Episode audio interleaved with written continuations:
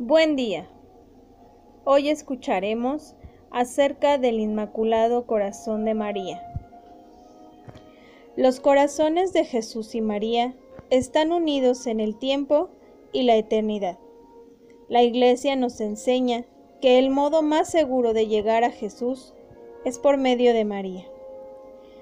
Por esta razón, la fiesta del Inmaculado Corazón de María está íntimamente relacionada con el Sagrado Corazón de Jesús.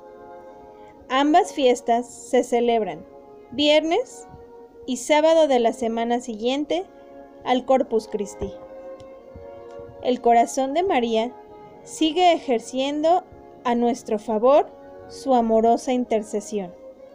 El amor de su corazón está dirigido a Dios y a su Hijo Jesús, pero también sobre los humanos que Jesús al morir le confió.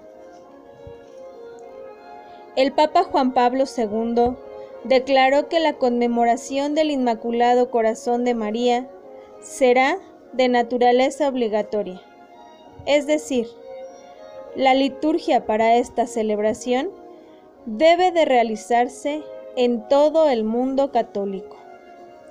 La fiesta del Inmaculado Corazón de María fue oficialmente establecida por el Papa Pío XII el 4 de mayo de 1944. ¿Cómo luce el Inmaculado Corazón de María?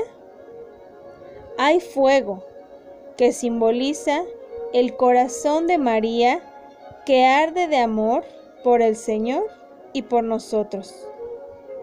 Rosas blancas simbolizan la Inmaculada Concepción y Virginidad de María, su pureza.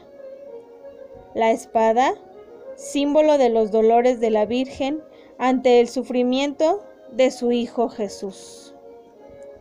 María es sin lugar a dudas ejemplo a seguir.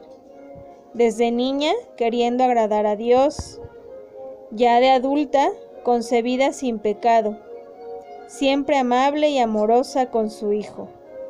Entreguémonos, pues, al corazón de María diciéndole, Llévanos a Jesús de tu mano, corazón inmaculado de María, ruega por nosotros.